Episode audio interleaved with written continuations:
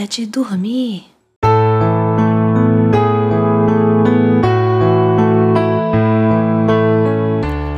Houve um tempo em que as pessoas eram desobedientes, faziam muitas coisas erradas e por isso Deus se entristecia muito.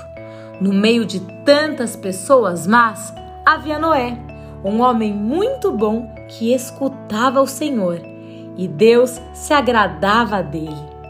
Como o Senhor estava triste com as outras pessoas, ele quis acabar com tudo e com todos, fazendo com que um grande dilúvio viesse sobre a terra. Então, Deus disse a Noé para construir uma grande arca para proteger a sua família e também um macho e uma fêmea de todos os animaizinhos. Como Noé andava com Deus, ele o escutou e fez tudo que o Senhor lhe havia pedido.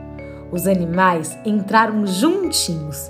Tinha elefantes, canguruzinhos, leões, pássaros e muitas espécies. Assim, quando todos entraram na arca, começou uma forte chuva, destruindo tudo que existia. A forte chuva continuou por muitos dias e a terra ficou encharcada. Mesmo quando a chuva parou, ninguém saiu da arca, pois a terra precisava ficar seca. E isso demorou muitos dias, até que Noé soltou uma pomba para que voasse para fora da arca, para ver se a terra já estava seca. Após várias tentativas, a pomba não voltou mais.